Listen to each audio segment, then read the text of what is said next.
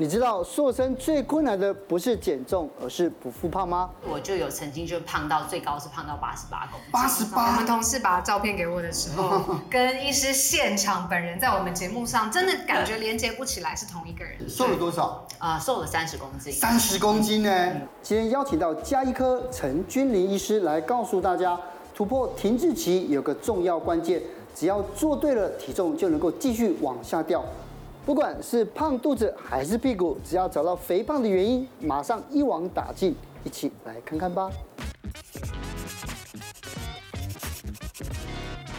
我们今天呢，这个下班经济学迷系列，我们再度邀请到就是秀传医院。不过这次呢，我们换了这个家医科的陈俊林医师来，因为医师您的专长是包括了肾脏病，然后呃糖尿病跟肥胖的调理，对不对？还有这样子的一个诊治嘛，对。所以我们都非常好奇，我说其实台湾这样子的民众非常非常的多，对不对？肥胖的人口真的是越来越多啊！我自己也曾经是一个肥胖人口，你现在看不出来呢，看起来非常的健康，非常的苗条呢。其实我小时候就肉肉的，我就。就有曾经就胖到最高是胖到八十八公斤。八十八。我们同事把照片给我的时候，跟医师现场本人在我们节目上，真的感觉连接不起来是同一个人。瘦了多少？啊、呃，瘦了三十公斤。三十公斤呢？嗯、但是呃，我觉得。瘦身最难的是不复胖，嗯，对不对？所以这个三十公斤下来到底是怎么做到？一开始我使用的方法啊，其实有点像误打误撞，因为那时候其实像是断食啊，或者是低碳饮食这些还没有这么的风行，所以其实有点自己摸索这样子。那那时候我采取的就是把蛋白质的量吃多，然后碳水的量吃少。嗯，像大家可能很熟悉哈佛餐盘，就是二一一，二的蔬菜。一的碳水，然后一的蛋白质。对。那如果是想要减重的时候呢，我就会把碳水的量减少一点，三二一的一个比例，哦、多吃蔬菜，然后蛋白质足量，然后淀粉减少。断食的部分呢，我真的是误打误撞。我的门诊是呃下午、晚上、隔天早上。嗯那那时候下班之后就会很累，所以没有班的时候，我就会开始睡睡睡睡到隔天下午要准备要去上班的时候，哦，就是一不小心没有吃到东西啦。对，所以其实我不是故意要断食，只是我都在睡觉。所 以后来就有瘦了一波，然后就瘦了到第一个阶段的时候，后来呃就是到了一个停滞期。其实这也是往往很多的减重的人都会遇到的一个状态，通常是在减重的十到十五趴左右。嗯、那这个时候代谢开始慢慢下降，往往就是要给。身体一个不一样的刺激，再重新把你的代谢再拉高。哦、是。不过在两次之前，我很好奇，你刚刚说第一阶段你把这个比例提高三二一的这个部分，嗯、你那时候吃饭的顺序是怎么样？可不可以跟我们分享一下？哦，那我会遵照一个顺序，就是呃肉菜饭，先吃肉。对，因为肉的部分就是奶蛋鱼肉、豆类海鲜，蛋白质的部分都泛指肉这个范畴。那菜的话就很具体嘛，就是呃基本上是叶菜或者是菇类，就不是根茎类的。是、哦、根茎类的就算是淀粉，算是饭。汤的部分其实可能很多人有听过水肉菜饭果哈、哦、这个顺序。对，那为什么我不会一定会说一定要有水或者是汤？是因为呃。有的人消化能力其实是比较差的。哦。那如果我们在餐前喝了很多的水或汤的时候，你的消化液有的时候被稀释，就可能会增加消化不良的可能性。哦。嗯，那加上其实坊间的汤有的时候不一定是天然的汤，嗯嗯，对，或者是添加。添加或者是勾芡浓汤，所以如果这样子，有的时候会吃到一些隐藏的淀粉或者是隐藏的热量。对，所以呃，肉菜饭就是一个简单好记的口诀。是，真的蛮好记。对，肉菜饭。对啊，那肉菜饭其实这样子，这第一阶段是这样吃嘛？那进到了第二阶段之后，又发生什么事？嗯，我采取了一阵子所谓的极低碳。然后优质就优良的脂肪的饮食，嗯、所以这个时候我就完全不吃看得见的淀粉，像是饭啊、面啊、哦、馒头、面包，就是告诉你说啊，肉眼，我就是碳水化合物，对对对，看起来就是 对。那为什么不是完全到没有碳水？是因为其实叶菜类它其实也有碳水，它有纤维，那纤维它其实不会让我们的血糖变动，是所以这个部分纤维在蔬菜的部分是完全不限量。另外还有一个我之前看到的非常非常。常有名的，就是蛋白质减肥法，是跟你的体重，然后变成一个很神秘的公式有关。这个你可以跟我们分享一下。嗯嗯，在减重期间，因为你吃的量变少了，所以相对你的蛋白质的比例要提升，哦、才不会说不够了，然后身体把你的肌肉拿来烧了。因为基础代谢量如果肌肉肌肉少化，它代谢率会下降，对不对？嗯，因为其实你的身体会使用到你的引擎。其实是你的肌肉，那引擎一直让它变小，你的代谢就会越来越慢。哦，那那个神秘的计算公式，我们要怎么样记，会记得比较清楚一些？嗯、坊间有的时候会用体重直接去算，比如说体重乘以一点四乘以一点六，或者是有运动的人，甚至有些人可能会吃到二体重两倍。OK，但是因为我面对的对象很多时候是肥胖的人，甚至很重的人，可能超过一百斤，对，体脂率很高的情况下，嗯、其实脂肪是不会用掉这些蛋白质的。哦，所以你其实只要用你的非脂肪，就是瘦肉组织去算就好了。嗯、所以我的公式就是我们的体重乘以一减掉体脂率。我举个例子，大家可能就很容易明白，就是如果今天有一个一百公斤，然后体脂率是四十趴的人，嗯、那他其实脂肪占了四十公斤。它的非脂肪瘦肉组织占了六十公斤，哦、那我们就用这六十公斤去算，乘以二点二，就是等于一百三十二克的蛋白质。哦，所以他就是每一餐要吃到这么多。每一天。哦，每一天。每一餐吃到这样可能。他受不了，对不对？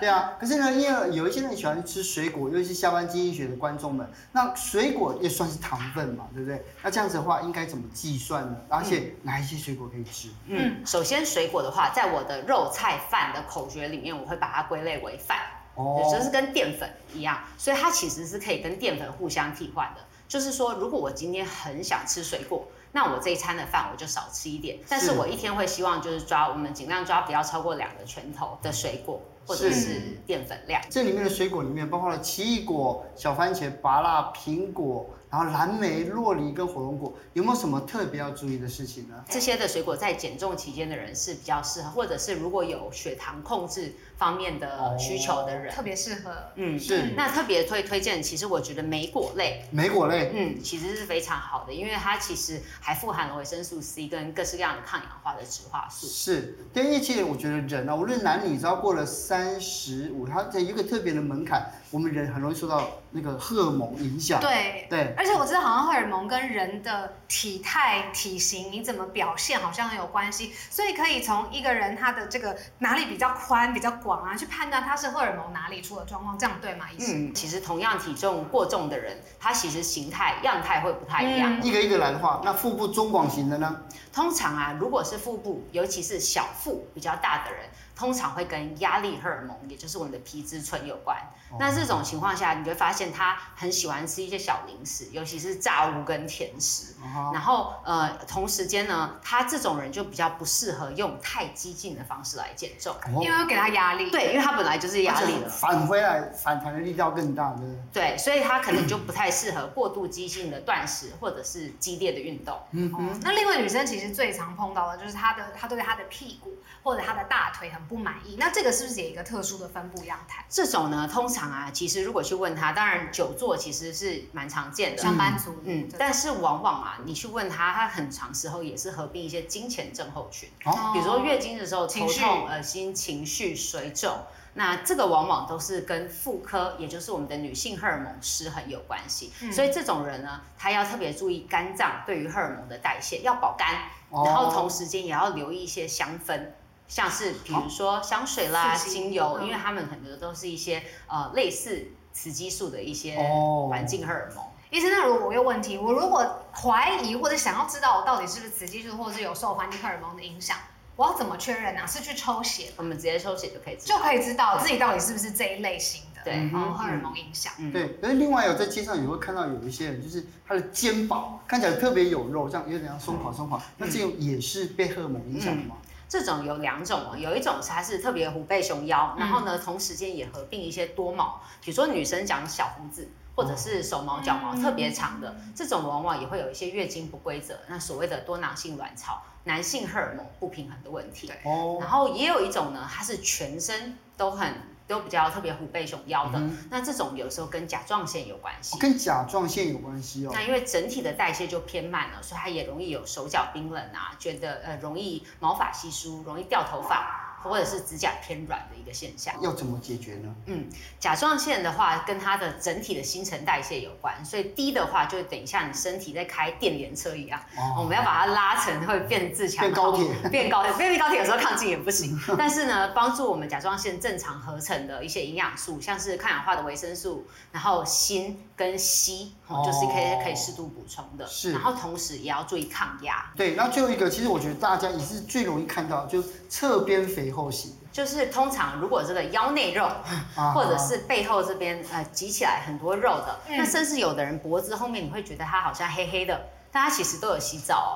但它其实后面就会有一些色素沉着，我叫黑色素积替症，嗯、这个往往就是跟胰岛素阻抗、哦、胰岛素有关。那像刚刚有提到说，其实不同的荷尔蒙它不是单独的，你是有可能去合并不同的荷尔蒙的性别的。嗯那尤其是胰岛素阻抗这件事情，其实是跟现代人的肥胖最有关系的。嗯，对啊，我们上期学期讨过讨论过很多次胰岛素阻抗，所以胰岛素阻抗到底是什么样的情况之下？那如果说我们要对抗胰岛素阻抗，到底要怎么做啊？嗯，如果完全没有胰岛素，其实。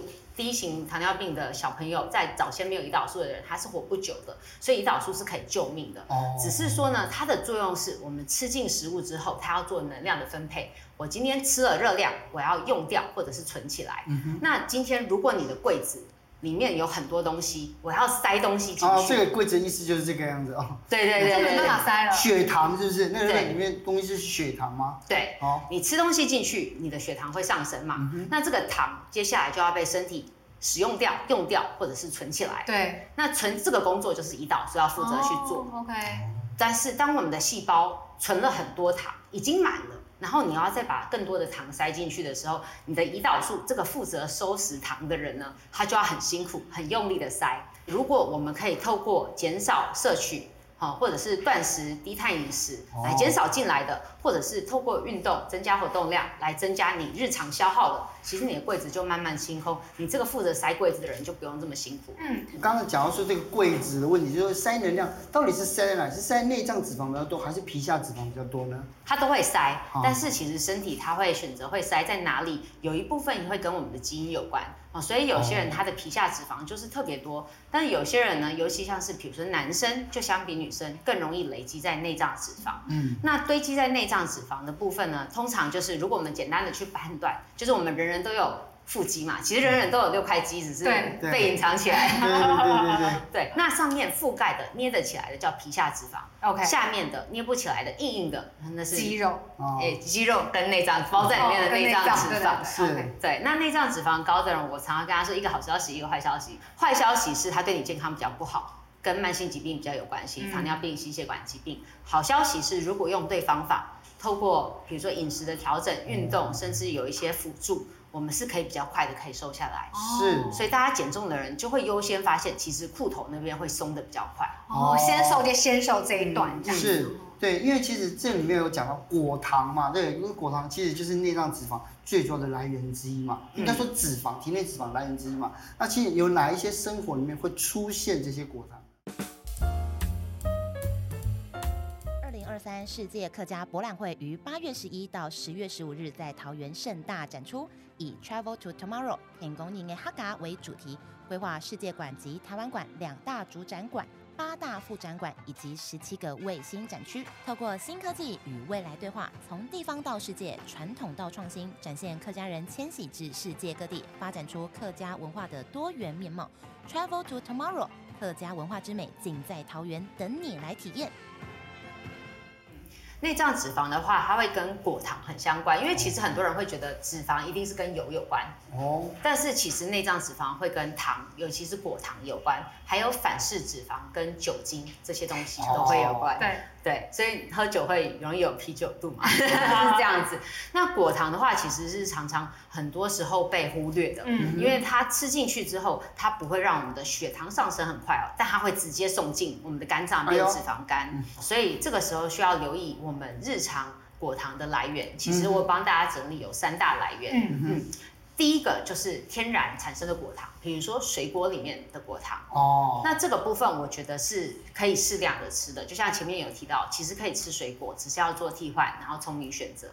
然后第二个是我们烹调用的果糖，哦，因为其实呃我们在日常使用的像是砂糖啦、冰糖，它其实也是有一些果菜啊，对啊，真的对啊，第三个就是会建议一定要避免的，就是食品添加物里面的果糖，嗯，像是如果大家去看我们包装食品，常常会有所谓的高果糖异糖。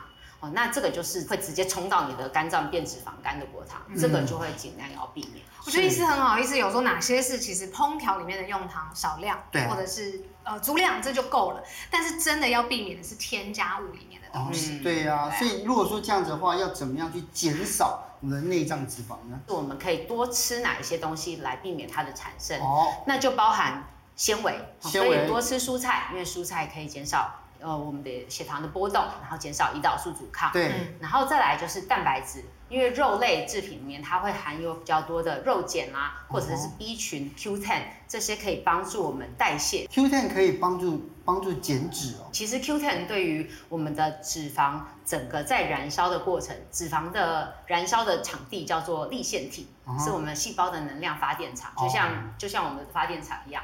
哦，那你今天你有煤炭，你还是要受到发电厂，它要运作完之后产电，我们才能用。哎。所以如果要让脂肪分解，中间都会需要这些，像是 B 群、Q10、肉碱、硫辛酸，是。哦这些都是很需要的。另外还有维生素 B 跟维生素 D 群，为什么？因为它也是在我们的整体的身体代谢里面都不可或缺的养分，哦。所以即使在减脂的人，虽然我们吃的少，嗯，但是还是要吃的巧，哦该给身体的东西还是要给对，它。聪明选择啦。是聪明选意思可是你列出一个我从小到大都不爱吃的东西，苦瓜真的有帮助哦。嗯，因为其实有研究就证实，就是发现苦瓜的生态啊，它对于我们整体的血糖平衡是有帮助的。嗯嗯哼，我们今天分享了这么多的方法秘招，这样子哦。那医师你自己最成功的案例，或者你最印象深刻的案例是什么呢？我有一个，他之前来找我的时候，他是一百二十五公斤，然后那时候体脂是四十几趴，然后对，后来呢，他在一年多的时间，我就教他去怎么吃，那他的配合度也非常好，他一共减了五十八公斤，瘦到呃六十七公斤，体脂降到二十二。哦，快一半没有啦。对啊。他怎么瘦下来的？他是使用就是很最近很红的瘦瘦笔，哦，然后再加上饮食，那后来他自己也有喜欢上运动，嗯哼，对，所以这三个加成之下，他的瘦的效果就非常好。对啊。可是身边其实有一些人就讲说什么瘦瘦笔如果不打的话，对啊，我刚刚就是很好奇问，那他一年都有打瘦瘦笔吗？他没有全程都打，我都会觉得啊，不管今天是使用瘦瘦笔也好，或者是其他药物或代餐或营养品也好，其实它往往就是一个辅助的过程。我就重点其实是在这个过程中，我们能不能让身体恢复正常的运作，哦给身体需要让它的代谢恢复，让它的代谢提升，然后让它养成一个习惯去选择正确的食物。哦，养成习惯、啊。这样子如果说没有继续打瘦瘦笔，也不会复胖，对不对？对，如果他可以成功做到这件事，他就不会复胖。是，嗯但是我觉得在相关经济学的那个观众们还是比较在乎哦，不打针不吃药，真的，有他们很在没有方法？意这个，对这个案例有没有成功的自案例？己选择的。当然是可以啊，因为其实没有人说减重一定要吃药，嗯对，吃药是一个让它变成比较轻松一点可以达成的方式。嗯嗯，但是不吃药的话，如果纯粹靠好的饮食选择，那加上后来的前面我会说希望他要活动，后面如果要维持，可能还是需要运动。但是我也有完全没有使用药物，就是纯粹透过饮食调整，不吃药不打针，总共瘦了二十八公斤。我也很想要知道什么人是可以养成这种易瘦体质，这个关键是什么？其实如果要易瘦，最好的方式就是增加你的代谢，让你的代谢维持高档。嗯，嗯，今天如果想象我们人是一台车，其实每个人可能本来都是跑车，只是后来引擎坏了，你就跑得像老爷车一样。是，那如果我可以让它一直都是高速运作，我进来什么它都烧得掉的话，哦你就会比较不容易胖。那要达成这件事情有几个前提，第一个肌肉量不能太少。肌肉量要多少以上才算是标准呢？呃，通常的话，我会建议就是说，因为体脂跟瘦肉组织是相对的嘛，所以如果你的体脂率不高，通常你的肌肉量就就是比较高，对，这是相对对，我要的。降体脂啦。对，所以降体脂是重要的。那就是等于重训嘛。确实用适度的重训是去增加肌肉的不二法门。嗯，，对，然后再来就是身让身体可以正确的运作。哦，如何正确的运作？你该给身体的营养不能少，那包含你的微量元素，哈，你的维生素、矿物质，啊，你是不是有充足的睡眠？你的排便是不是顺畅？你的压力调试是不是好的？哦、然后你甚至你身体是不是每天我们接触这么多的毒素，是不是都能够顺畅的排出？是，能够让身体顺畅的运作，它就可以维持在高档，就会比较不容易复胖。是，好，那、嗯、今天我们谈到这个，我们相关经济学就是调整大家可能易富体质跟易瘦体质。对对，真的又富又瘦，对呀、啊，你看今天谢谢 谢谢医师，谢谢跟我们聊那么多观念呢。对啊，那是观念。